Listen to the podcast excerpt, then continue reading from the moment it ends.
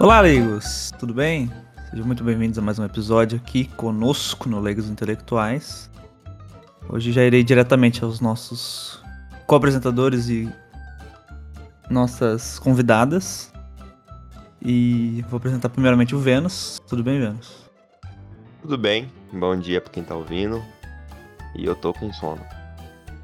Agora eu vou seguir na ordem alfabética. Vou apresentar primeiro uma pessoa que, que eu conheço faz 26 anos, desde 96. Desde o dia 25 de março de 96. Que hora? 11h40. Aí, ó. Desde esse horário eu conheço ela. E ela me conhece desde antes, que é muito louco, né? Tudo bem, mãe? Tudo bem, bom dia, pessoal. E quem tá rindo aí é alguém que eu conheço há um pouco menos, bem menos tempo, na verdade, né? Mas Só eu conheço. 25 anos. Não, não, a que eu vou apresentar agora, né? que é a Fer, tudo bem, Fer? Tudo bem, gente? Bom dia. Todo mundo revelando o horário que a gente tá gravando, falando bom dia que tá com sono. Bom dia, boa tarde, boa noite. São Hoje 4 horas da manhã. É. É, só um consideramento que vai tá tendo obra na vizinha. E óbvio que a gente vai tentar suprir isso com uma belíssima edição do nosso querido Vênus.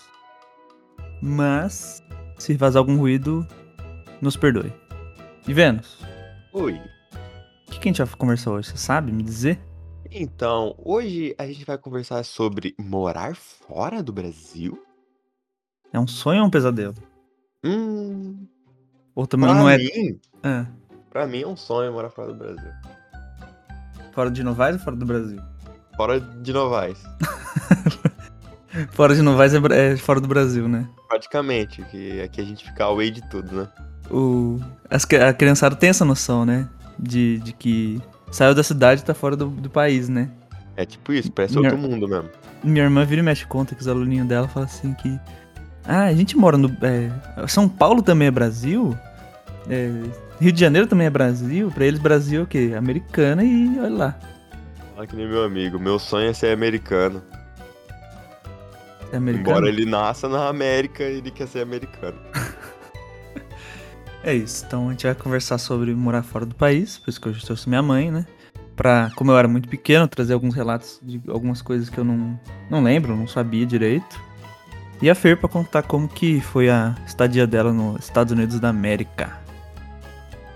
Vamos lá, Bruno, fala aí que você morou na Colômbia. Não, obviamente todo mundo já sabe, já comentei, né? Morei na Colômbia. Eu pouco lembro antes da minha vida pré, né? De lá, pouquíssimo. Lembro de, sei lá, do aniversário que eu tive, de 5 anos. Eu não tinha completado 5 ainda já? É, nós somos em junho e você tinha completado 5 em março. Tá. É, o que, que eu lembro? Pouquíssimas coisas antes de ir. E eu lembro de. Eu não lembro de ir pro aeroporto, não lembro de nada. Eu lembro de estar no avião. É, minha mãe já tá rindo aqui. E eu lembro de eu ter- querer olhar a janelinha assim e tal e perguntar, perguntar pro meu pai: Pai, que cor que é a Colômbia? Você tava, você lembra, né? Eu lembro, é verdade. Ele achava que as ruas tinham cores diferentes. e na imaginação dele não existia outro mundo além da, da casa que ele vivia, do bairro, enfim. Foi muito engraçado. Eu acho que é, posso estar falando besteira, mas tem essa memória, talvez seja falsa ou não, mas eu acho que eu olhava no mapa, e no mapa, Sim, tudo é, ou é verde, ou é... azul. Eu falei, ué, se o Brasil é verde, como outra cor. Verdade, ele sabe diariamente. Mãe, pai, que cor que tem a Colômbia? Que cor que é a Colômbia, na verdade? Jota. Se o Brasil é verde, os países são de outra cor é muito bom. Aí, Isso é uma parada muito interessante, né? ai, isso- cada coisa que fala. Aí eu lembro de chegar tal, é... Aquela sensação de, de, de casa nova, né? Tipo, a criança entra correndo, vai olhando tudo. E a gente morou num condomínio, primeira casa, né? E foi, acho que foi ali que eu tive meu primeiro quarto, né? Sozinho. Sim, Foi uma experiência muito. Todo mundo achou que, nossa, vai sofrer e não aconteceu nada, né? Fiquei de boa. ficou de boa. muito engraçado era o Bruno tentando interagir com as outras crianças do condomínio. Como ele não sabia falar direito o espanhol, ele ficava fazendo mímica. Eu tenho todas essas filmagens, gente. Se vocês quiserem estar à disposição. Mas é claro que Nossa. eu quero. Na primeira semana? Não. E o pessoal chamava ele de, de gringo, de mono. E ele ficava bravo. Eu não sou gringo, eu sou brasileiro. Vocês que são gringo. Sim, vocês são gringos, exatamente. É verdade. E- mas que- que- foi logo nas primeiras semanas, assim? Já tava Sim. brincando lá na. Sim, tinha um casal que morava na, na, na porta ao lado e tinha três crianças. E você e sua irmã brincavam com as crianças, né? E eles falavam muito rápido, a gente não sabia direito Nossa, é verdade. o espanhol. Então, e você queria jogar e você queria jogar bola com os meninos e, e, e ficava fazendo mímica. Era muito hilário, muito, muito mesmo. e você sempre foi muito loirinho, quando era pequeno era mais loiro ainda. Então eles te chamavam de gringo. E aí você não gostava, ficava bravo. Você falou do, do mono. É, mono. Você tem, uma, você tem a história pra contar do mono que é legal. Então, e aí eu fiquei inconformada, porque eu fui procurar no, no dicionário, né? O que significava mono, e na, na, na tradução é, vinha como macaco. Nossa. Nossa senhora. Verdade.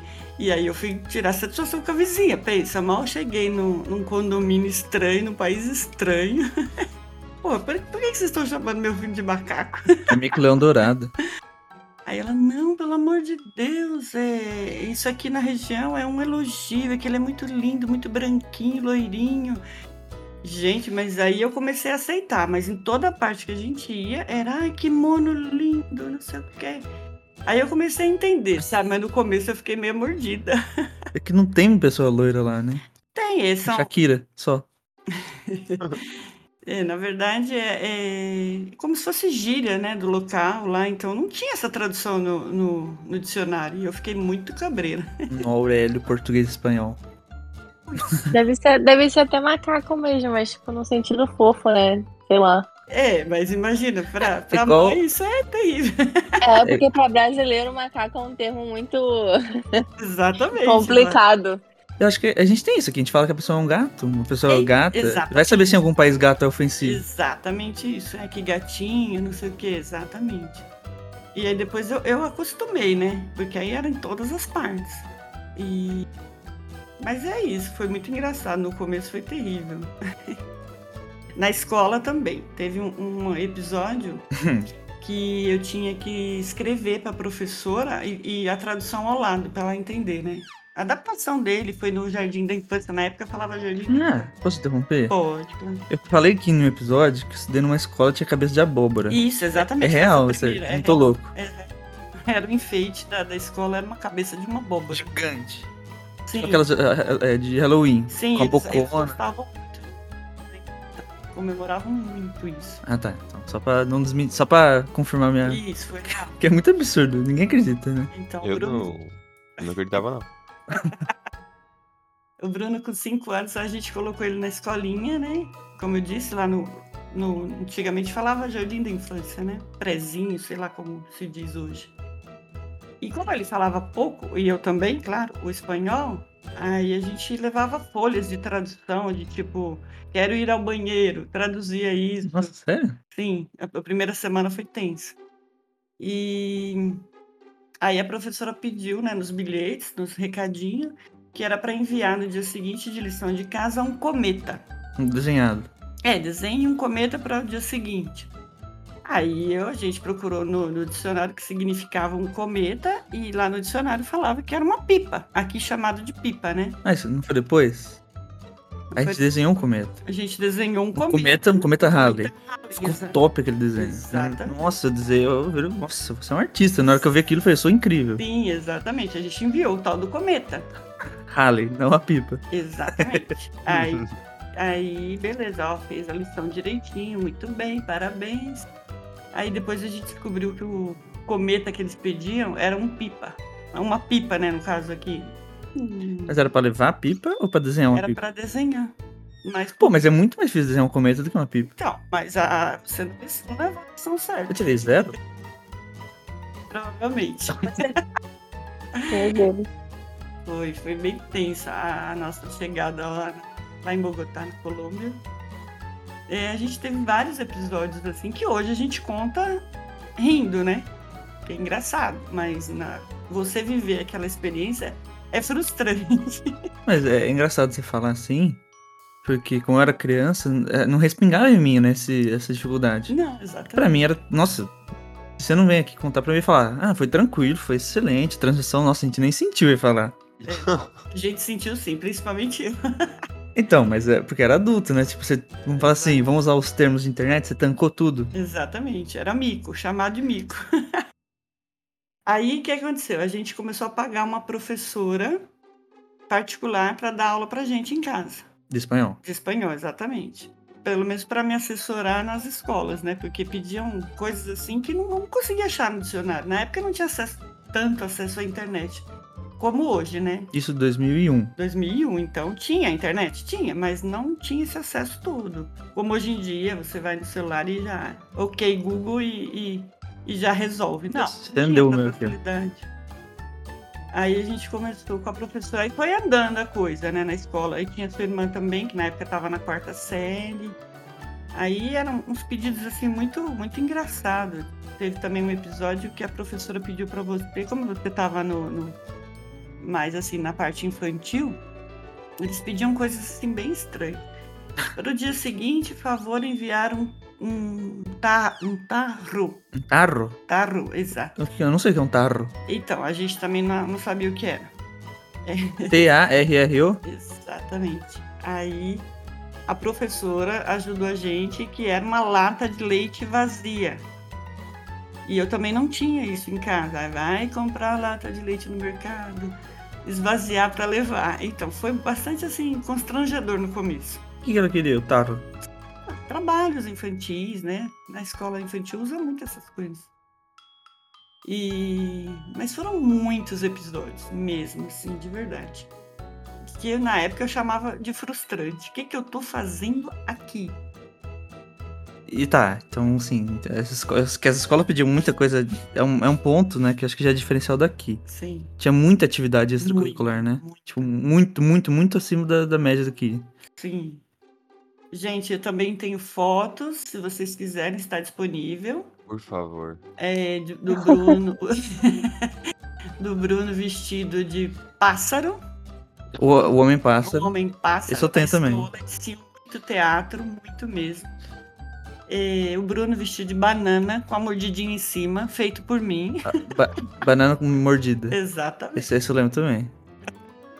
Tem todas A essas nova era. Tem o é a Homem nova Alumínio. Apple. É o quê? A nova marca é É verdade, você lançou a É, banana. Exatamente. Banana. Exatamente. Ainda, ainda fiz o desenho da- como se tivesse uma mordidinha em cima. E o Homem Alumínio. O homem alumínio O Homem Alumínio passei calor nesse quase dia. morreu cozido. no Porque a gente se enrolou inteiro no. eh, A gente não. Eu me enrolei inteiro no alumínio. Pra fazer um robô, o que que era? Do, do Mágico de Oz? Ixi, Essa parte eu já não me lembro. Eu Já fui cozinheiro. Foi cozinheiro, tem relatos, tem fotos. É, e tem a, a lendária Joaninha Invertida. É uma joaninha preta de bolinha. Exatamente. Nossa, muito bom. Isso foi alugado, tá? Não foi erro meu, não. Só justifica. a Joaninha Invertida, mas... Teve o Bruno de Jesus. Ele fez a peça e representou Jesus, porque o pessoal achava que Jesus era loiro, né? Ah, esse eu contei. Mono, né? Como eu disse. Esse eu contei aqui. Você contou? Contei que, que nem fez o teste, que o menino era muito melhor que eu, mas ela escolheu eu e eu fiquei, ué, mas por que escolheu eu? Porque Jesus na cabeça deles era, era Branco. branco, loiro, enfim. E também tenho é, fotos do Bruno tentando acender a, to- a tocha olímpica. Não, eu apaguei. Se apagou, então, tentando. Lá tinha a Olimpíada da escola e o que, que rolou? Cada, cada aluno de uma série ia carregar, né? Pra, a tocha até chegar no, no, no local. Aí eu fui da minha série, na hora que o cara passou pra mim, a tocha apagou. Aí tiveram que, que vir acender. Exatamente. E eu tentando filmar, perdi o lance, porque era muita correria no parque. Eu, eu, não tem a hora que apagou a, a, a tocha. É, Esse relato, infelizmente, se perdeu no meio da, da multidão. Tá, a gente chegou em Bogotá, a gente foi morar lá na, no condomínio. Eu e minha irmã, a gente foi pra escola. Sim. Tá, e, e você? Tipo, qual foi a primeira coisa que você foi, tipo, abrir conta no banco? Abrir, sei lá, pagar conta de água? Como que era? Como funcionava essas coisas? Ou foi o meu pai que viu tudo? É, o, o seu pai, que já estava lá um tempinho antes, que foi, foi vindo e tentando me encaixar na sociedade. Eu sempre tive muita facilidade em fazer amizade, mas a dificuldade do idioma era muito grande, né? Então, eu fumava na época, precisava sair para comprar cigarro e eu não conseguia me prestar. Aí eu ficava irritada porque eu queria fumar e não conseguia comprar. Aí tinha que ir para mercado, porque no mercado era mais fácil. Tudo para mim era mais fácil no mercado. Era só pegar, e Pegar pagar. e. Não precisa nem falar nada, né? Exatamente. Então eu tive muita dificuldade no em levar vocês ao médico, em com- me comunicar com os taxistas. Hoje em dia você coloca lá no, no Uber e já vai endereço. Lá na época não, eu tinha que falar com o taxista, o endereço, expressar o número, o nome, número, enfim, era bem, bem difícil para mim. E as ruas lá é número, né? Número. É K, K de 15, K de 30. Exatamente. E que é mais confuso ainda, né? Você decora que nu, tipo, não um nome, né? Exatamente. Às vezes eu procurava lá nos livrinhos, nos dicionários, cinco dias antes para poder. Que loucura. Ah, é, foi tenso. Foi bastante. Uma experiência única, mas tem. Por, pelo fato de eu ter duas crianças e seu pai trabalhava fora, viajava muito, então muitas vezes eu ficava sozinha, tinha que me virar, sem falar direito. Então é, é, foi bastante complicado no começo. É, mas assim, eu tinha uma ideia de Bogotá. Meu pai ficou assustadíssimo na época, não queria que a gente fosse de jeito nenhum por conta das guerrilhas, né? As informações que a gente tinha aqui é que tinha tanque de guerra no meio da rua. É. No começo do ano 2000 a gente Exato. ouviu muito sobre as Farc, né? Exato. Só que a, a porrada come na fronteira com o Brasil, né? Ali no, dentro da floresta amazônica, né? Então não chega na cidade. Foi totalmente diferente do que eu imaginava. Eu achava que ia ser uma, uma cidade violenta, Bogotá, muito pelo contrário. Não sei como tá hoje, né? Mas É. muitos anos já. Mas na época eu fiquei maravilhada. O pessoal para no farol, parava no farol tranquilamente, sem medo de ser assaltado. Totalmente ao contrário de São Paulo, onde a gente vivia na época. E, e os bancos também. O pessoal saía de dentro do banco contando dinheiro na rua. Essa loucura. Isso, isso me deixou maravilhada na época, né? E ah, experiências assim com comida foi muito hilário também, porque o Bruno tomava um tipo de leite na época aqui. O Bruno te- ele teve muito problema com alergia a leite de vaca. Le- hum. E lá eu não encontrava, não encontrava as coisas que a gente gostava. Tomava comer. leite de cabra? Quando você era criança era de soja. Deus me livre. Ah, tá, de soja. E, exato. Então foi bastante difícil pra, a, a adaptação lá. Nós três, né, no caso. E, e aí a gente foi se adaptando, foi aprendendo a gostar do gosto deles lá.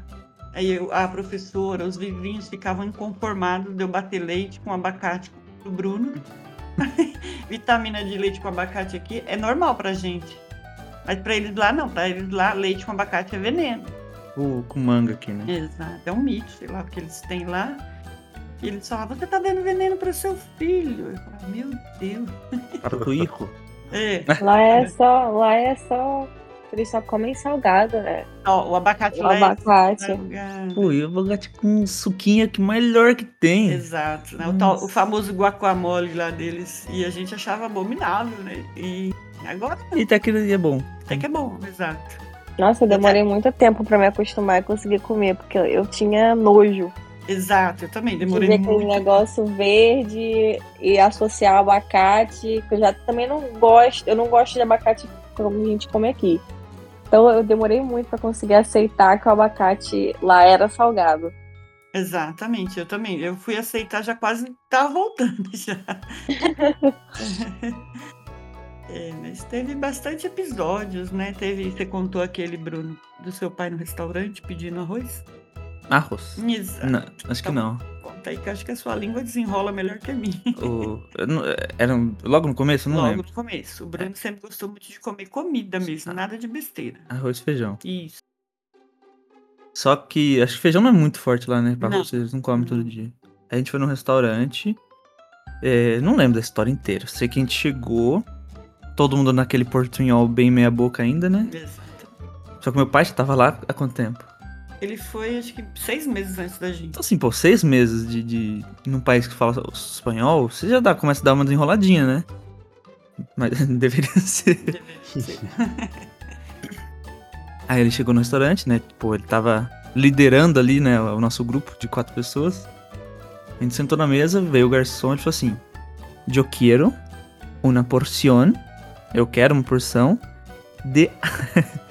Aí ele falou pro cara: de arroz. Não.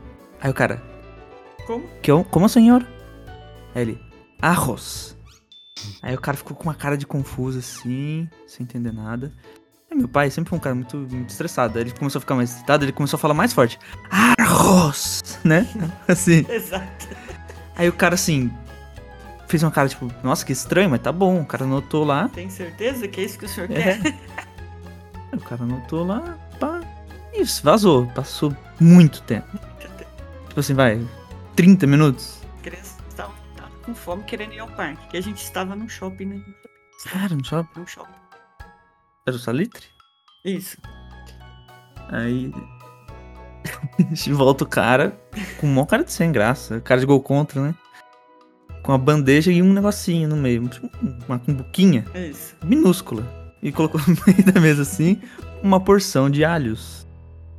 Sim, Ah, Porque alho. Que, que que rola com o espanhol? É dois R's, é ro, né? Então é. Ele queria uma porção de arroz e não de arroz. então, mas eu acho que faltou sensibilidade do cara de de entender Sim, também. Acho que ele não estava acostumado, né? Com o estrangeiro. Não ia muito estrangeiro. Acho que até hoje não deve muito, Não. né?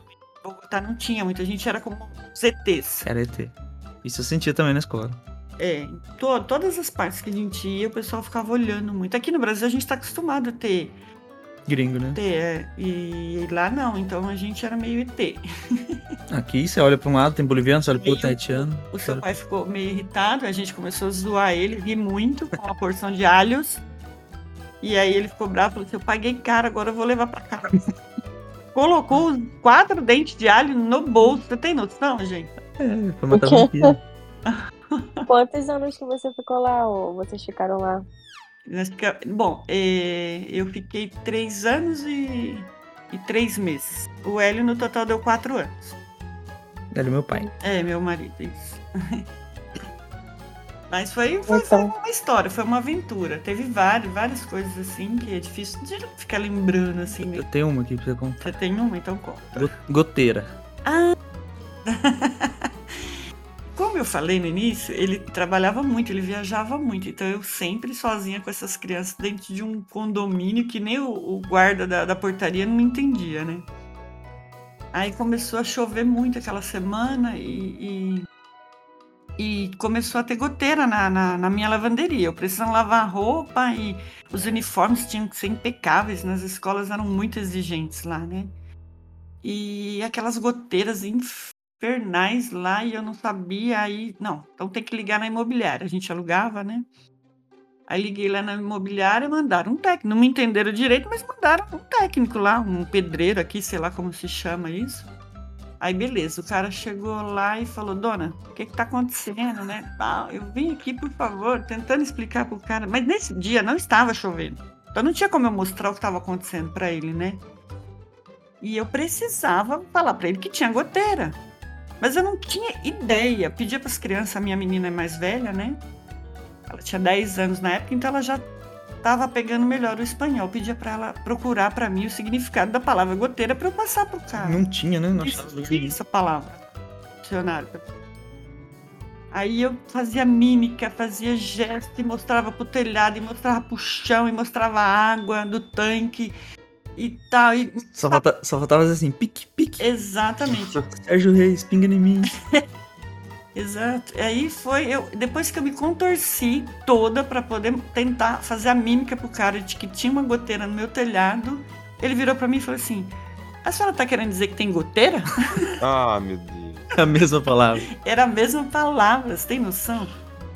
Eu falei, gente, foi cruel, viu? Eu suava frio.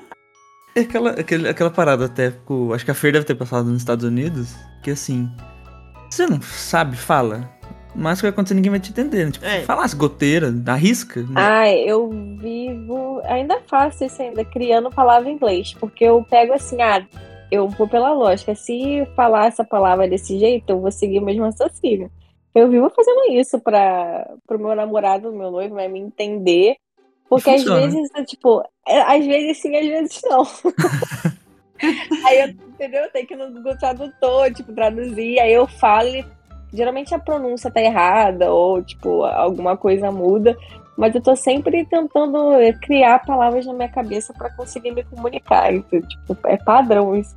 É que a, gente, é, acho que brasileiro, ainda mais a, a galera mais online, vamos falar assim, vamos ver que a gente se encaixa, a gente inventa, a gente aportuguesa muito palavras em inglês, que nem existem às vezes. A gente Sim. fica, pô, eu estou tryhardando. Tipo, olha essa expressão. tipo, você pega uma, palavra- uma expressão em inglês e traz ela pro gerúndio no português. A gente faz muito disso. Então acho que você deve ter, ter dado esse, esse vício aí do, da vida online. Sim, sim. É, mas eu acredito que a Fernanda, pela idade, né, no caso, a diferença é muito grande e pela época também que a gente foi, como eu falei no início, não tem, não tinha tanto acesso à tecnologia como hoje, não pelo menos não na mão rapidamente. Então eu acho que eu eu, eu, eu padeci um pouco mais anos você tinha? quando eu fui para Colômbia. É. Você quer me entregar a idade agora sim mesmo? Mas a Eu- gente não falou quanto foi atrás, então teoricamente não dá. É, É brincadeira, não me importa. É, Eu acredito que 34 ou 35, na média, mais ou menos. Não me lembro, pessoal. é, eu tinha cinco. Duas crianças pequenas, Eu tinha cinco, você tinha que é o que 34. mais pesava, entendeu? Mas foi, foi frustrante. A hora que ele falou, minha, você tá querendo falar que tem goteira?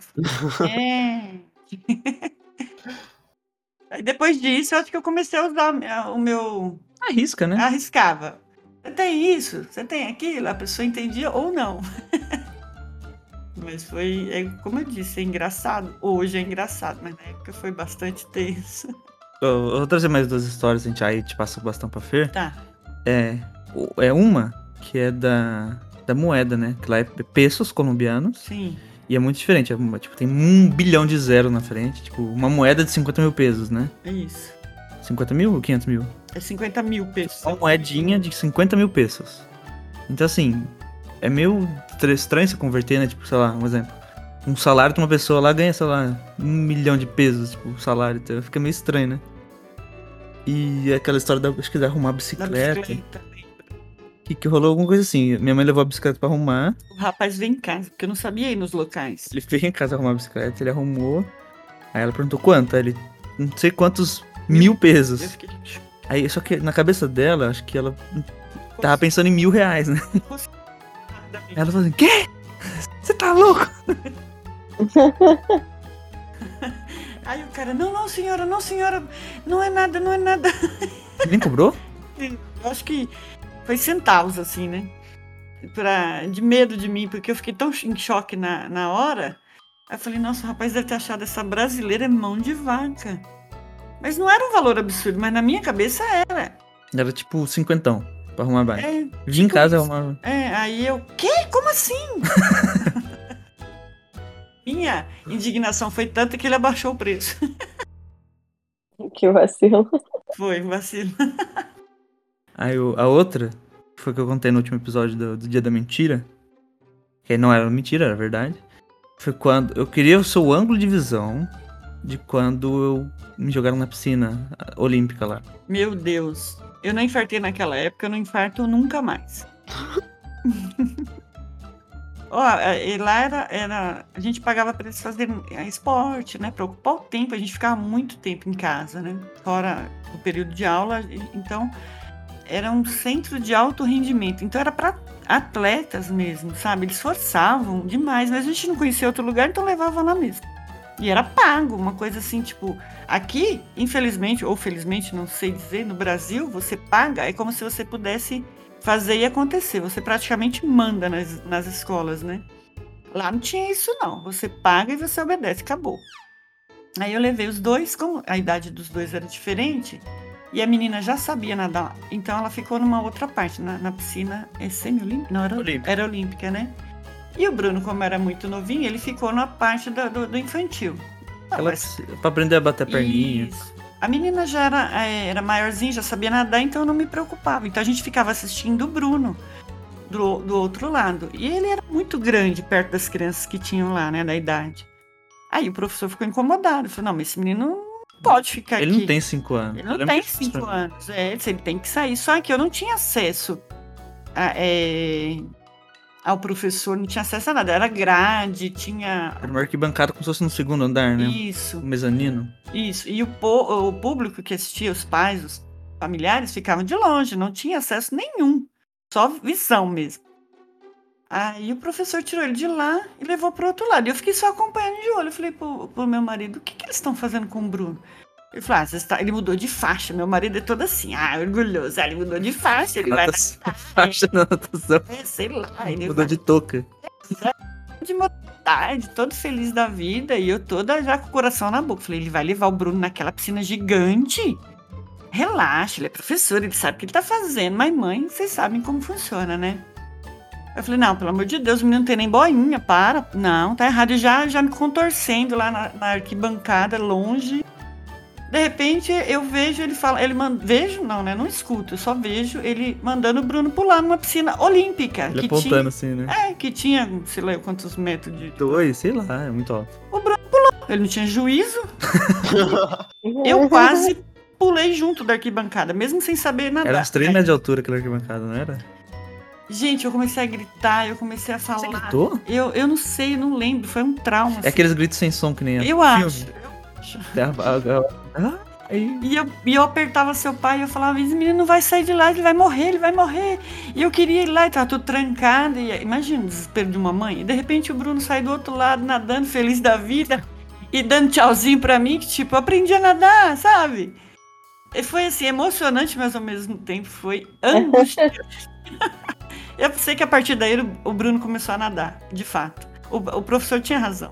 Mas na minha cabeça não funcionava assim, né? Wilfredo. Ele, ele era, eu odiava ele por causa disso. Ele era careca. Porque ele forçou você a nadar. Isso foi hilário mesmo também. E, ah, e traumatizante. É isso. Então, a história de que eu realmente era maior é, é real. É, real. A história foi, foi, foi boa pra contar hoje, mas na época foi alguns episódios assim bem marcantes mesmo. Tá, no geral. No geral, foi bom. Não, não, no geral. Sonho e pesadelo. Tem meio termo? Tem o. Como que é? Devaneio, né? Que é o Ah. sonho acordado. Ah, eu, eu- hoje, é como aquela velha história, né? com a experiência que eu tenho hoje, eu iria morar de novo lá. Mas na época foi meio traumatizante, digamos assim. Foi ruim estar lá, mas foi bom ter estado lá. Isso, foi uma experiência única. É, foi bem, bem. No começo eu nem gostava muito de contar, porque foi meio traumatizante. Mas hoje eu conto de boa. Que loucura, né? Foi o que você falou, a criança é tão protegida ali que nem fica sabendo das É. coisas, né? É, pra vocês era. A gente tava junto. Pai e mãe tá junto, então tá protegido. Pra vocês tava ótimo. E eu lembro que quando a gente voltou, rolou pra mim, acho que foi, provavelmente foi o único, né? Rolou pra mim a sensação de estranheza do Brasil quando a gente voltou. Sim. Pra mim, tipo, eu ta- ali eu tava indo fora do meu país praticamente. Exatamente, você estava tão adaptado lá, quando você vinha pra cá, você tinha sotaque deles. O Bruno foi alfabetizado em espanhol, né? Primeiro ano, segundo ano. Então aqui ele já estranhava mais do que a gente. Já estava adaptado à comida de lá, tanto que quando a gente voltou, você queria comer tal coisa que não tinha aqui. Arepas. É, que a gente estava acostumado a comer lá. Obleas. Pra criança, tá com o pai e a mãe, tá tudo bom. Onde for, tá bom, né? Mas Sim. pra mim foi marcante. O Fer, Oi, chegou sua vez. Boa sorte, já é minha vez. Ai, Como. É, eu sei, tá? Eu tô, tô perguntando coisas que eu já sei, mas é pra ela contar aqui. uhum. Como que foi quando você tinha. O que, que você foi fazer no, na América? Então, né, eu dando assim um contexto, eu desde novinha, desde, eu não sei, meus 15, 14 anos, eu tinha aquela coisa de que, nossa, eu, tipo, eu quero muito fazer o intercâmbio, eu quero muito ir lá para fora, eu quero ficar fluente no inglês, eu quero ter essa autonomia, né? Então eu sempre tive essa, esse lado mais é, aventureiro, acredito que eu seja essa palavra, dentro de mim de morar fora, de ter essa vivência. Então, quando eu fui, foi algo que eu tava esperando muito, né? Era um sonho que eu tinha de anos que eu estava realizando. Então, no processo de ir, né, de chegar lá num país diferente, com a língua diferente, tudo mais, o primeiro contato você fica maravilhado, né? Tipo, é tudo novo, as pessoas são diferentes, é, a estrutura, é, a cultura, tudo assim. Você quer explorar, você quer ter aquilo. Então, nos meus, vou dizer, nos meus três primeiros meses, eu tava me sentindo de férias. Tava assim, nossa, hum. eu tô conhecendo essa rua que, tipo, era no meio do nada, mas pela estrutura das, das, das ruas, das casas serem diferentes, era tudo maravilhoso. É, até que, tipo, você começa a ver. E eu lembro nitidamente que teve uma vez que eu acordei assim de manhã, eu falei assim, cara, não tem nada de especial, sabe? A cama é a mesma, sabe? A atmosfera é a mesma, o céu é o mesmo, a distância é a mesma, tipo, não tem nada de diferente. Aqui. Entendeu? Aí foi aí que eu comecei a enxergar é, a realidade da, do país, né? É que eu comecei a ver os, defeitos, as coisas que não me agradavam, as diferenças culturais não eram mais tão interessantes. É, e como eu fui fazer um intercâmbio de au pair, eu fui para morar com uma família, né? Então eu tinha o meu quarto, mas eu dividia os outros ambientes com a família. Então eu estava em contato sempre direto com, com, com a mãe, o pai e as crianças que eu tomava conta né, que tem como de au pair, au pair você vai para casa da família, toma conta das crianças, você recebe um salário semanal, tem comida e hospedagem. É Sim. isso. Oi. Rolou aquela, aquela, aquela dor de cabeça de tanto ouvir uma língua estrangeira, não? Não. Pior que rolou? não. Mãe. Rolou. rolou bastante. A dor de cabeça também, no nosso caso, foi altitude. Né? Nossa, a altitude lá é alta, né? Eu tenho problema no ouvido, eu sentia muito mal também com isso. Tá, é, na aí... primeira semana eu fiquei, tipo, eu senti, meu corpo sentiu muito, né? Porque a umidade é diferente, é tudo diferente. Então eu fiquei meio assim, estranha no começo. Mas dor de cabeça com inglês, não.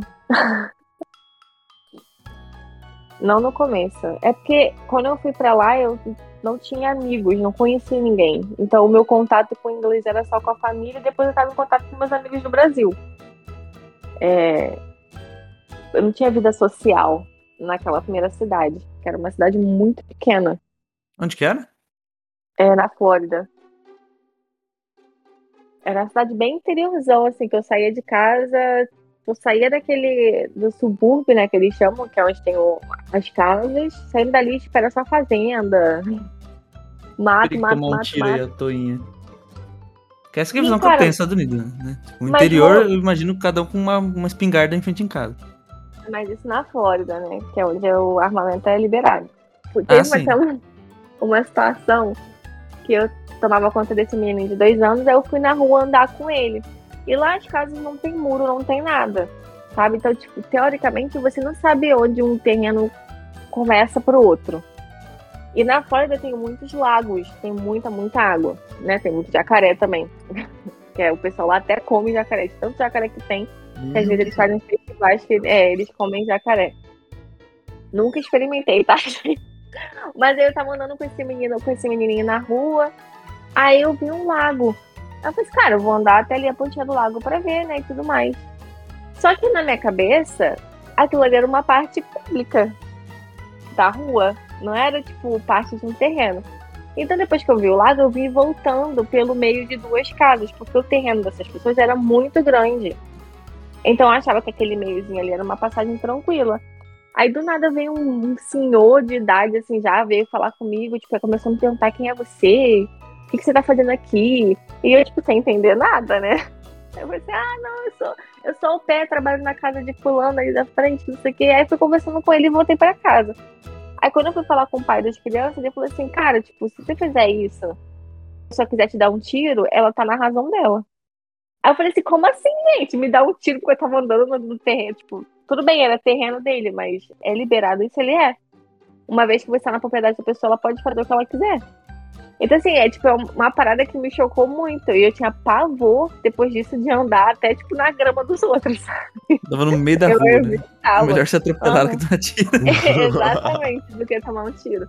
Tipo, e tudo lá era assim: ah, se você estiver dirigindo à noite e você apontar o farol pra dentro da casa da pessoa, a pessoa pode vir, entendeu? Arrumar problema. Assim, umas atitudes que pra mim são muito estranhas e que apesar do pessoal ficar, tipo, ah, o Brasil é muito perigoso.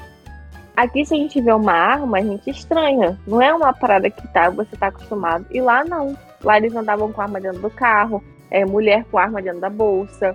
É, o carro que eu dirigi até tinha uma faca entre os bancos, porque o pai das crianças falava que era proteção, né? Que se alguém viesse abordar ele na janela, ele tinha uma faca para né, dar uma facada na pessoa.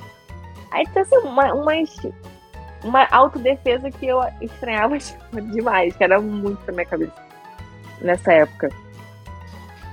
É, loucura. É, E era, é- essa, essa história foi nas primeiras semanas ainda? foi na minha primeira semana. Literalmente, na minha primeira semana, que eu não tinha Boas-vindas, noção, né? né? Exatamente assim. É, Aí, tipo, minha experiência na. Porque eu morei esse primeiro ano foi na Flórida. Então, assim, minha experiência na Flórida foi muito prejudicada. É, Eu só fiquei mesmo no segundo ano porque eu falei assim, cara, tipo, eu não fiquei tantos anos é, querendo vir pra cá pra deixar que, sabe, meu primeiro ano fosse esse ano bosta. Porque essa, essa foi um ano terrível. Aí eu decidi ficar mais um ano, que foi quando eu mudei pra Califórnia. Porque com essa família, tipo, eu passei poucas e boas. Assim, a experiência foi literalmente, foi pesadelo. Não foi nem perto do que eu imaginava que seria. É, muito, assim, abuso psicológico da mãe, das crianças. É, eles ficarem me culpando por tudo que acontecia na casa. É, muita desconfiança também de mim. Você acha que era. Você acha que podia ser xenofobia ou não? Eles. as- acho que também. Eles, eles são muito. O pessoal na Flórida é muito conservadorista, né? Eles são. Eles são conservadores, na verdade. É, eles são. Vamos dizer, aquele, aquele pessoal que eles falam white people, né? Os rednecks, que tem. É, é um dos estados dos Estados Unidos que tem essa influência muito grande. Então lá. Galerinha do bem, a- né? Exatamente. Lá, apesar de tipo, ter muito turista, porque a Flórida só existe por conta do turismo. Essa é a real. É um estado que não tem nada além de turismo e laranja para oferecer para os Estados Unidos, literalmente. Então, tipo, isso me chocava muito, porque era o tempo inteiro pessoas de outros países entrando e saindo, muito porto-riquenho também, porque eles têm a. Eles podem pegar cidadania nos Estados Unidos por conta né, da, da questão daqui do cigarro lá, daquelas questões históricas que aconteceram, que são é até bem interessantes. É, que eu fui em alguns museus e tudo mais. Mas assim, eles são muito. O pessoal que é branco, mas são muito xenofóbicos, eles não aceitam é, latinos, né? No geral. Então, como por eu ser brasileiro, eles não aceitam que eu. Não aceitavam, por exemplo, me pagar um preço que eles pagariam para um americano para eu fazer, sei lá. Ah, Fernanda, hoje, se você limpar a casa aqui pra gente, porque não era uma obrigação, a gente te dá uns trocados. Se eles fossem pagar um americano, eles iam pagar uns 100, 150 reais no mínimo. Pra mim, eles pagavam 20 dólares. 50 reais não, né? Dólares. Pra mim, eles pagavam 20 dólares. Entendeu? E, E o pai você tá já- duro e fazia. É, eu fazia que faço tô aqui mesmo, tipo, 20 dólares, né, entendeu? Mais ou menos, tanto faz. Eu não tinha nada pra fazer, cara. Minha vida era ficar dentro de casa. Enfurnada dentro de casa, tipo, no computador. Essa era a minha realidade. Então, assim, ter um extra ou não, tanto fazia pra mim, entendeu? E isso era declarado. Ele fa- tipo, tanto que quando eu saí de lá, ele falou assim: ah, a gente agora tá com uma americana como babá, como nani. Mas você sabe, né? Por ela ser daqui, a gente tem que pagar mais. É diferente de você, tipo, me diminuindo, entendeu? Caraca, ele nem Mas, disfarçava, assim, então. Não, nunca, nunca foi disfarçado. Mas eu acho que o pro- meu problema maior era com a mãe das crianças. Eu acho que ela tinha. Não sei se é inveja. Eu acho que é porque ela, como ela casou muito cedo e teve filho com 24 anos, ela não aceitava me ver com 24 anos livre para viajar, para explorar, para estar em outro país, entendeu? Sendo, sabe, correndo atrás das minhas coisas. Ela não, ela já com 24 anos, ela estava tendo um filho, estava casada com um militar, entendeu? Então, assim, era. Tipo, acho que a vida dela era totalmente diferente do que ela queria que fosse. Ô, Fernanda, Né? Oi. você acha que, que ela tinha eh, ciúmes de você com o marido dela? Rolou isso ou não? Antes eu achava que não, porque teve uma vez que ela viajou com a filha e ela deixou eu, o menino, né, que eram duas, duas crianças, eu, o menino e o marido. Só que eu comecei a perceber que, por exemplo, ele me chamava, ah, vamos jantar no restaurante X. Aí eu ia jantar com ele. Tipo, normal, sabe? Sem, assim, nada de, ai, convites íntimos. Era só assim, ah, vamos, hoje vou fazer comida, vamos jantar lá fora. E ela, como era enfermeira, ela fazia plantão, ela não tava em casa. E eu percebi que ela ficava mandando mais mensagem, tipo, ela ficava mandando mensagem pra ele enquanto a gente tava jantando, entendeu? E ele falava que a Marisa tá me mandando mensagem, tipo, sem parar. Pra ter certeza de que eu tô, né, é disponível. Aí eu comecei a achar aquilo muito estranho, até que um dia ela chegou em casa, a gente tava jogando Call of Du- Duty, Du- Duty, nunca, nunca sei falar certo. Tava, eles estavam jogando no, no, no, videogame, ela olhou pra cara dele, virou o olho e entrou dentro do quarto. E mandou mensagem pra ele. Falando que era ótimo chegar em casa cansada e ver o marido dela comigo no sofá. Tipo, ela interpretava as coisas muito bizarras, sabe? Eu só tava jogando um videogame de tiro. Não tinha nada demais. E era muito esporadicamente. Então acho que rolava de tudo um pouco, entendeu? É, foi bem pesado assim pra mim. Eu tive problemas com ansiedade. É, eu, acho que eu comecei até a ficar um pouco depressiva. Mas depois que eu decidi sair de lá e eu tinha a data certa pra sair, eu coloquei isso como foco na minha cabeça. Falei, assim, cara, eu vou aguentar até o dia X, porque depois disso eu tô livre. Sabe? Foi bem intenso esse primeiro, o meu primeiro ano, foi horrível. Eu acho que bate muito com o que minha mãe tava falando, de que a adaptação é o maior sofrimento, né? Mesmo que, ah, Estados Unidos, você vê em filme, você vê em tudo, mas é diferente viver lá, né? Sim, mas tipo, eu falei, eu tava bem, eu não tinha homesick, eu- como o pessoal fala, eu ficava, tipo, sentindo falta de casa, eu não tipo, eu tava bem, sabe? Até ela começar a me perturbar com as coisas, tipo, é, me culpando pelo cachorro comer a bota das crianças, porque eles largavam, a casa era muito suja, isso, tipo, americano também é muito 880. Ou eles são muito sujos, ou eles são muito limpos, tipo, maníacos de limpeza, ou eles são, tipo, sabe? Tô nem aí, a casa vai ficar suja mesmo pra quando eu puder limpar.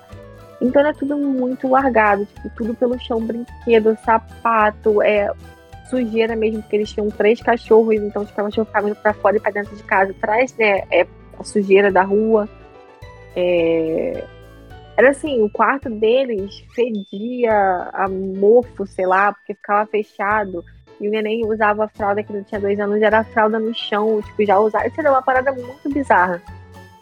É, então, tipo, tudo pesava, sabe? A casa suja pesava, é, o comportamento dela comigo pesava. É, eu, não- eu tava sempre pisando em ovos porque eu não queria chatear ela com medo de entrar num rematch e ter que ir pra outra família, é, sendo que minha agência era uma agência pequena, então não tinha um leque muito grande, eu também não estava dirigindo naquela época, né? Começaram os problemas. Então, assim, eu tive que ir empurrando com a barriga, porque eu falei assim, cara, eu vou pegar minha experiência com direção e vou mudar de família, para uma família melhor, pra- porque eu vou num lugar melhor onde eu vou ter mais liberdade de vida social. É, aí foi o que aconteceu. Em junho, eu decidi que em setembro eu não ia continuar com eles, que eu ia embora. Aí foi o que aconteceu. Você foi pra onde? Aí eu fui pra Califórnia, pra Bay Area, né, de São Francisco, Aí por volta ali de São. Francisco. Aí foi totalmente diferente. Aí eu fui pra uma família meio é, europeia, é, eu, europeia, americana, americana, europeia, não sei como que falou. Que eles, na verdade, são da Ucrânia, mas foram para os Estados Unidos. Quando eles. É, acho que a mãe tinha 13 anos e o pai tinha 16 anos. Quando eles fizeram essa. é, migraram, né?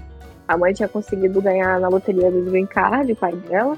Aí eles mudaram e o pai veio porque uma, um familiar tinha green card e aplicou para o pai dele.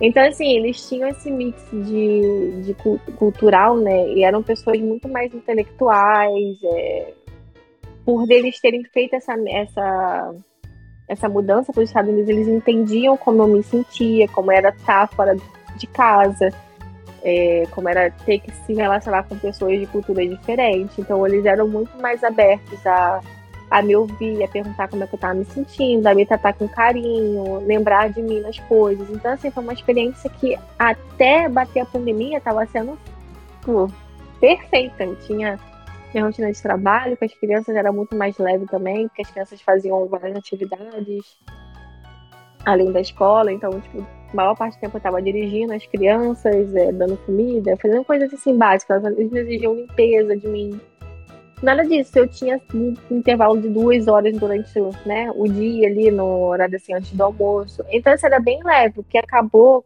né? O que acabou com a minha, com a minha experiência segundo ano foi a pandemia. Que eu peguei.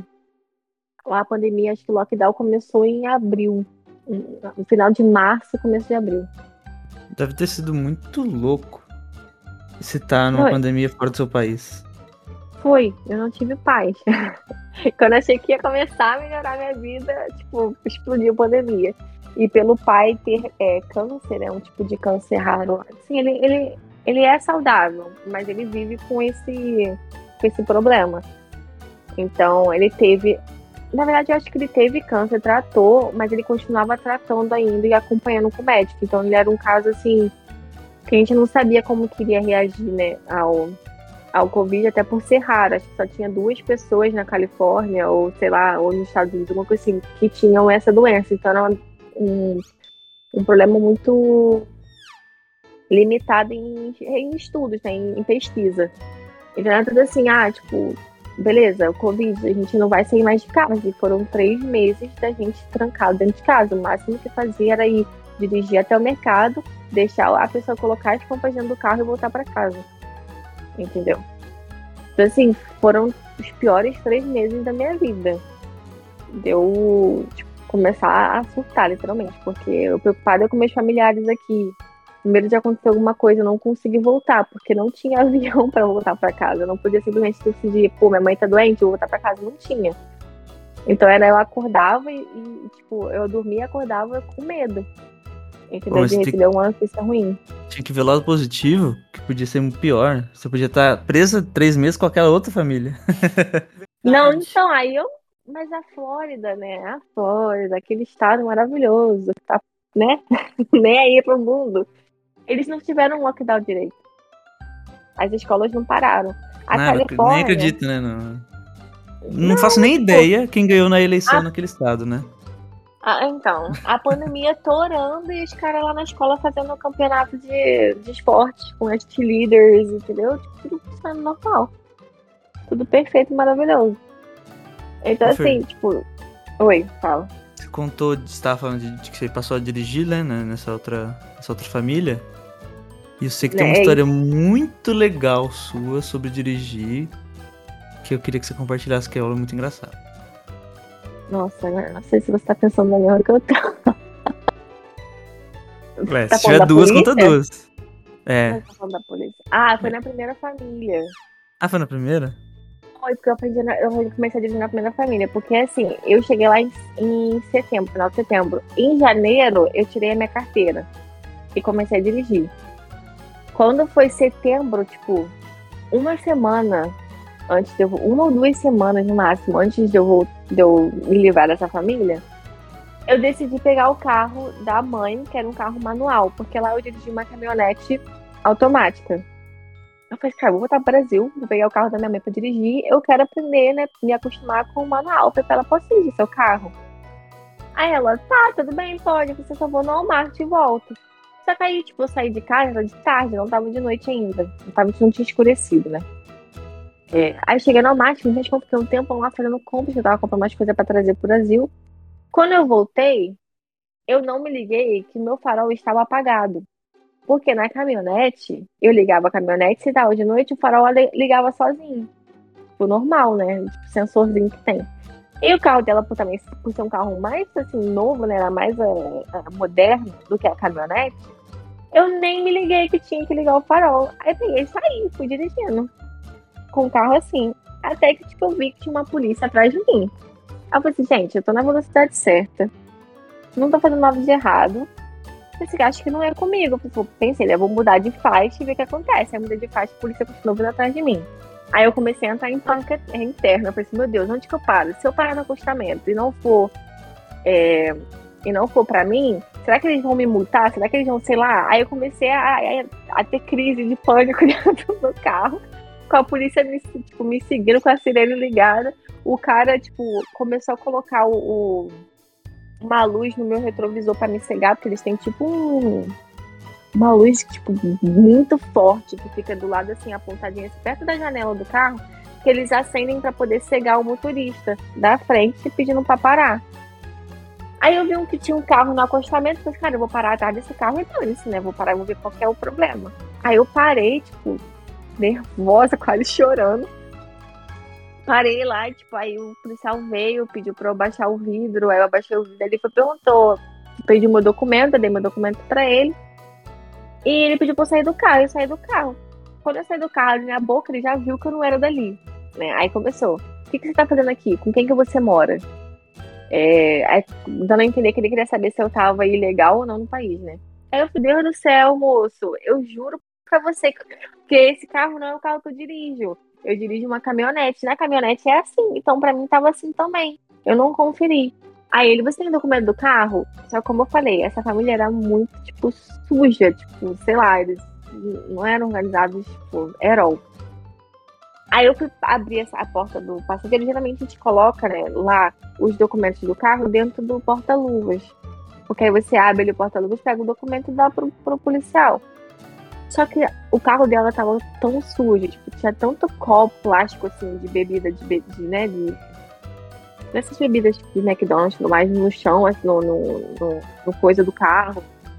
Cheio, no porta-luva tava cheio de papelada. E tinha uma seringa dentro do porta-luvas. Quando ele viu aquela seringa, ele já pediu pra ver o que que era, pensando que era droga. Aí que eu fiquei mais revoltada, eu falei, gente, se ele achar droga aqui, eles vão me acusar a família vai falar que era minha, que eles não vão querer assumir o BO, e eu tô fugida, como sou imigrante, né? Eu tô ferrada, é hoje que eu vou ser presa. Aí eu fiquei mais nervosa, ainda não consegui achar documento, tive que ligar pra família. Aí a família ficou super brava comigo. No final das contas, o policial só me deu um. É um warning só, tipo, não me multou nem nada, só me explicou. Tipo, eles foram super gente boa. Tipo, ah, é, próxima vez você pode ser presa porque você não parou. Tinha cinco viaturas atrás de mim. Tinha já cinco viaturas atrás de mim. E eles já estavam prontos para jogar um bagulho no chão. E se o carro passa por cima, fura o pneu. Então, tipo assim, ah, essa situação que aconteceu, você já iria pra cadeia. Não ia nem ter papo. Mas não, mas eu só esqueci, realmente, eu não sabia que era comigo e tudo mais. Mas enfim, eles me liberaram. Quando eu cheguei em casa, o pai das crianças já tava querendo me matar já. Ele foi super rude comigo. Nossa, Fê, você tá falando aí, eu tô me arrepiando aqui. Gente, eu, se eu tivesse vivido uma situação parecida com a sua, eu já. Eu teria surtado. então, eu tava a ponto de surtar mesmo, mas eu ficava o tempo inteiro. Não, tipo, é temporário, é temporário. Tipo, vai passar. É, daqui a pouco eu tô fora daqui, entendeu? Eu, tipo, eu ficava tentando pensar no pós. Sabe? Com essa primeira Deus. família. Que loucura! E essa seringa exatamente era o quê? Eu acho que era uma medicação que ela tomava, porque como ela era enfermeira, né? Ah, é, ah. Ela tinha acesso aos medicamentos. Gente, eu já ia sair de lá algemada. eu moço, pode levar, porque eu não sei de nada. Eu acho que não ia sair nem voz. Imagina, falando em outro idioma ainda, jamais. Não ia sair então, nada. E, meu inglês lá era muito ruim. Então, eu não tinha. Pensou? Eu não tinha amizade com nenhum americano, sabe? Eu não tinha convívio, meu convívio era só com eles, então meu inglês era muito limitado. Muito eu limitado. ia chorar. Pode levar, não sei explicar não o que, que você tá fazendo aí. Eu não sei como, eu acho que eu só não chorei porque os policiais estavam sendo de boa, sabe? Acho que eles viram que era mulher e ficaram de boa. Aí ficaram lá conversando comigo, aí me explicaram certinho, tipo, como eu deveria de agir, o que eu deveria de fazer. É, Eu acho que você deu e sorte. mais. Sim, e pegar eu um- já tava. Aí eu falei assim, ela, vai querer acabar com a minha vida pra falar com essa nova família que eu sou imprudente no trânsito. E eles precisavam que eu dirigisse as crianças. Então, tipo, assim que eu acordei de manhã no dia seguinte, eu já mandei mensagem para eles, tipo, explicando o que aconteceu, é, deixando claro que, tipo, se eles quisessem, né, cancelar o match, que é como a gente chamava que era um match, é, eu iria super entender, mas que a situação tinha acontecido mesmo porque eu não estava acostumada com o carro, é, foi descuido meu e tudo mais. E, tipo, mas eles foram super compreensivos. Essa da família, tipo, eles são uns amorzinhos. Eu falo com eles até hoje. É, a gente mantém contato, como família mesmo, sabe? E. Ô, Fer, Fala. de curiosidade, você conheceu algum outro brasileiro que fazia intercâmbio também? Então, eu tinha umas amigas lá, ame- é, brasileiras, que também eram fair. Mas elas moravam, tipo, uma hora de distância de mim. Não. Eu tinha que dirigir muito pra, tipo, ficar com elas, sabe? Então, assim, pra eu ter uma. Ah, eu vou pra lá pra poder ficar com elas. Eu, tipo, era muito ruim pra mim fazer o bate e volta. Tipo, de um dia. Então, ou a gente se reunia todo mundo, porque todo mundo morava no meio do nada, né? Essa era a realidade. Mesmo ela morando uma hora de distância de mim, era no meio do nada. Então, o que a gente fazia, ah, vamos tirar esse final de semana e vamos pra Orlando. E lá a gente pega um hotelzinho, né? Divide entre nós três e curte o lugar. Vai sábado e volta domingo. Pra conseguir curtir o lugar e não ter que ficar se preocupando em, em dirigir pra casa muito tarde.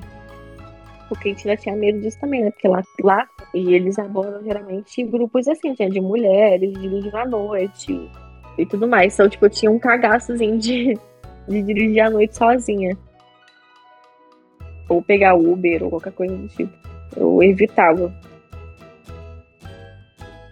Eu achava que intercâmbio era de boa, que as famílias aceitavam mais, mas pelo visto não é tanto assim não, né? Não é pra todo mundo. Não é, tipo, literalmente, você tem que é, entender que a outra pessoa vem de uma cultura diferente. E acho que é isso que dá muito conflito, entendeu? Porque a cultura não tá só no é, na comida, nas músicas, tipo assim, é muito comportamental. Então, às vezes, a forma, a forma como você se expressa, você fala, você age, é, tem um impacto muito grande naquela outra pessoa, porque eles lidam de formas diferentes. Entendeu? Com as situações. Tipo, o brasileiro tem aquela coisa, tipo, ah, a gente não diz não, a gente rodeia, se explica, é, fala, se bobear, fala até que falou já com papa pra conseguir justificar uma, uma negativa que você vai dar pra pessoa. E lá não, lá fora eles são diretos, tipo, ah, tipo, não, não vai acontecer, não vai ser assim. Não é assim que eu quero. Eu quero, sabe, eu quero, não quero Y, quero X. O que é diferente pra gente, né? A gente já é mais. é, já tem mais essa sensação de que não querer chatear o outro, essa preocupação. O que é bom e ruim também, né? Porque às vezes a gente só quer falar, tipo, cara, não vai rolar. Aí você fica, pô, aí fulano vai ficar chateado comigo. Vou inventar uma desculpa aqui e falar que meu cachorro morreu. Eu não tenho que falar que não, entendeu? Vai dar banho no peixe. Oi. O- uma coisa que eu, eu lembro de ter acontecido algumas vezes na Colômbia, e depois aconteceu aqui no Brasil, quando a gente voltou, principalmente comigo. da- lá na Colômbia, a pessoa fala assim pra mim: fala brasileiro. Ou- E eu aqui no Brasil fala assim: ah, você mora na Colômbia? Fala colombiano. Meu Deus. Eu acho que você deve ter passado por isso com a galera achando que você falava espanhol, né? Ou não? Ah, esse é padrão.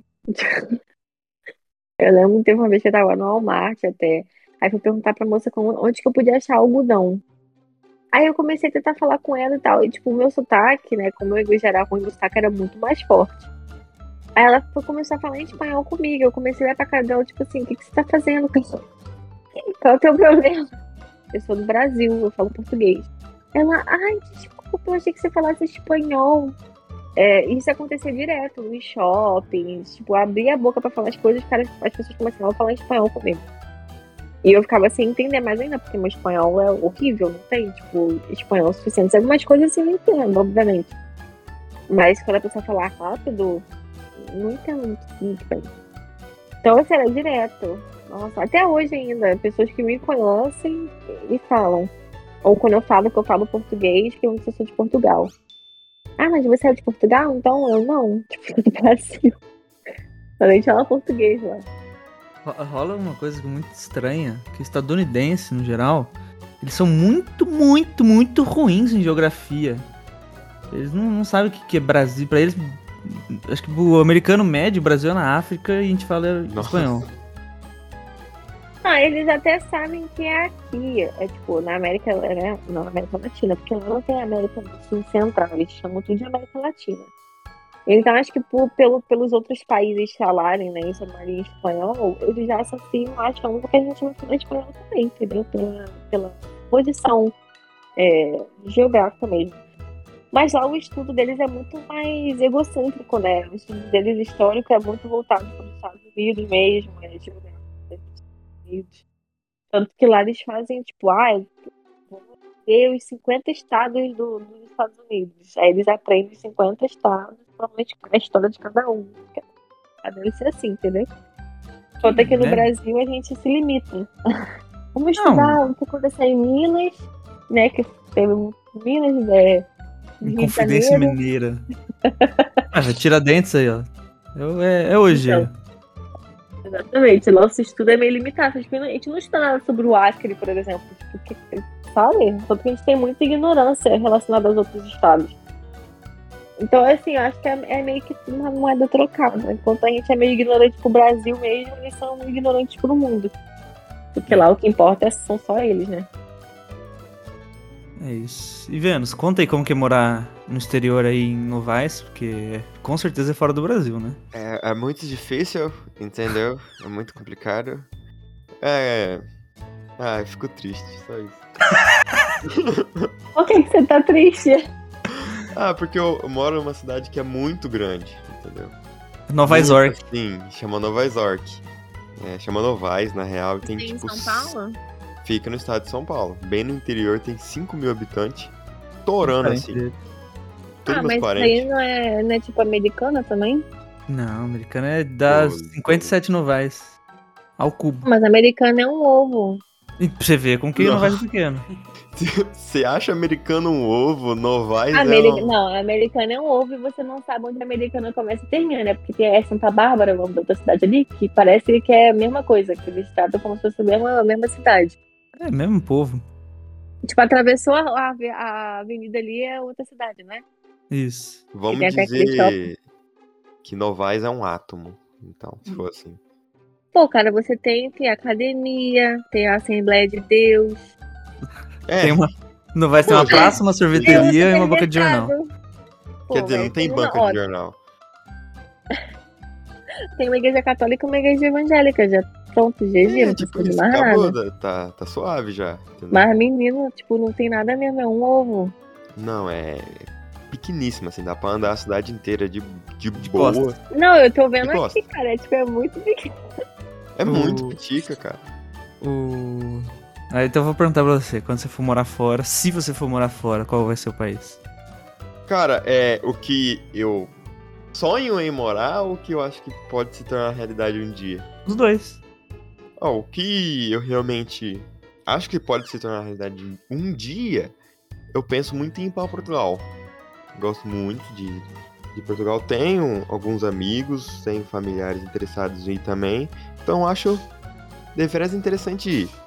Já pra sonhar assim, eu já ia pensar em uma Inglaterra, talvez nos Estados Unidos, mas tem preguiça.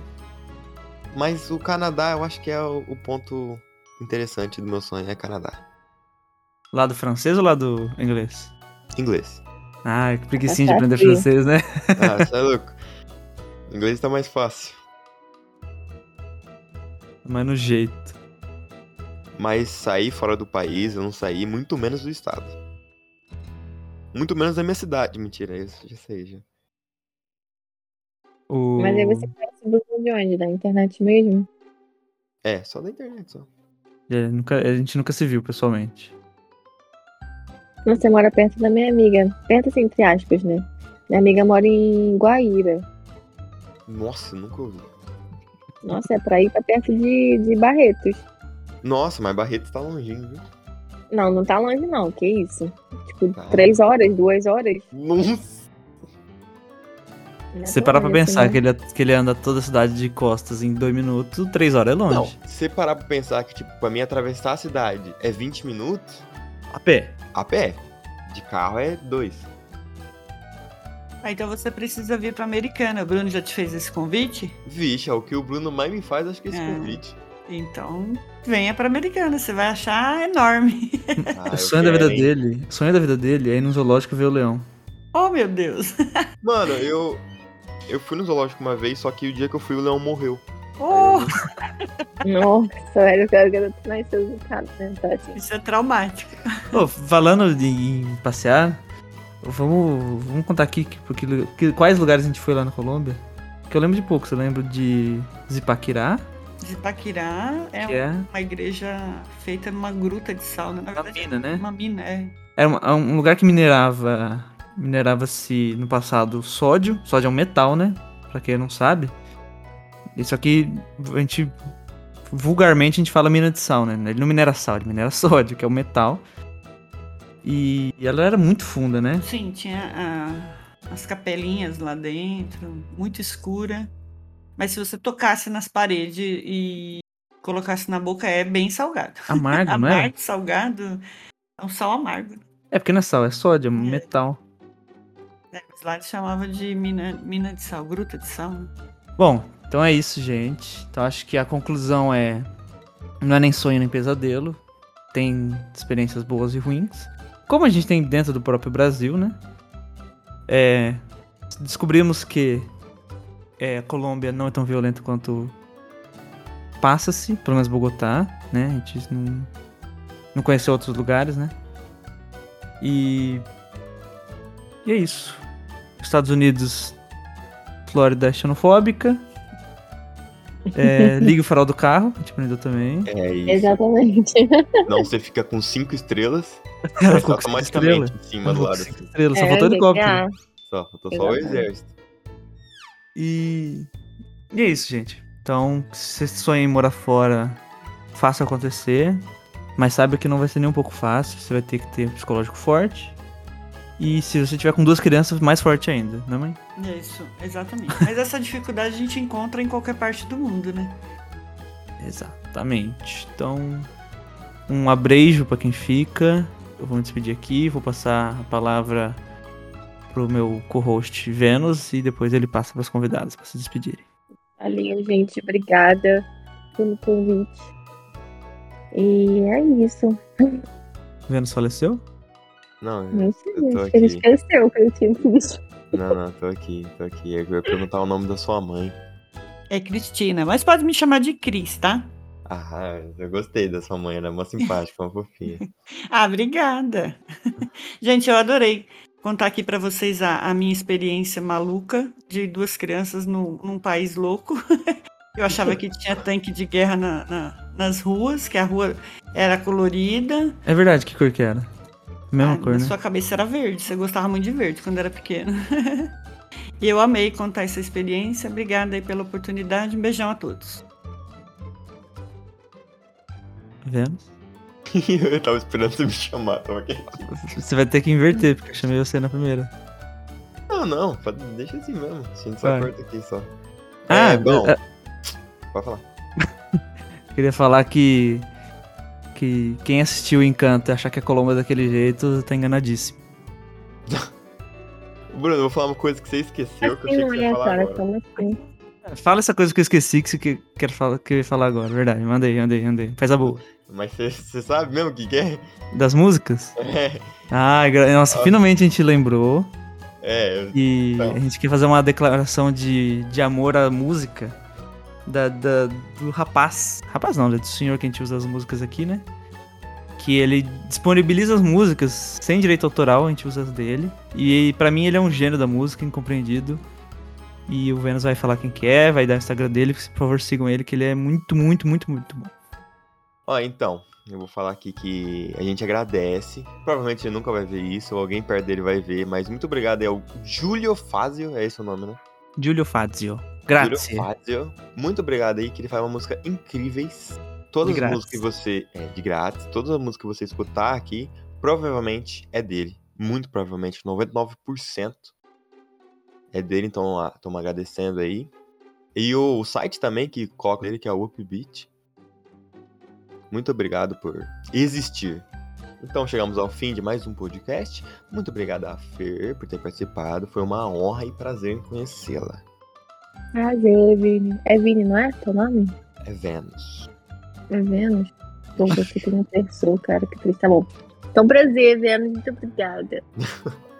Obrigada, titia Cris. Ah, muito obrigada. Por ter participado. Uma honra conhecer a senhora. Eu vou ver a senhora um dia pessoalmente. Vou dar um abração e um beijo. Vênus, Venha sim, tô esperando você. você quer ganhar ela? Fala que ela aparenta ter 40 anos. Não, Não, tem panela. 17. A Cara, eu só não, lembro, eu tenho. eu só lembro a sua mãe. Eu só lembro a sua mãe reclamando da, do negócio de esquentar água, achando que era que ela colocar café. Vocês foram para o Paraguai. Que? Vocês foram para o Paraguai e ficaram na Ah, verdade. Eu comprei. água, pô. Exato, Ah, verdade. Eu comprei um, um aparelho lá achando que era pra ficar conservar o café quente e era só pra ferver água. Nossa. Aham. E aquilo é mó bom pra quem bebe chá, cara. Mão. Exato. Exatamente. Mas já me desfiz dele, viu, Fer? Meu Deus, tadinho, né? Obrigada, gente. Um abraço. Obrigada, sim. Atemporal, não falei temporal, né? E tchau.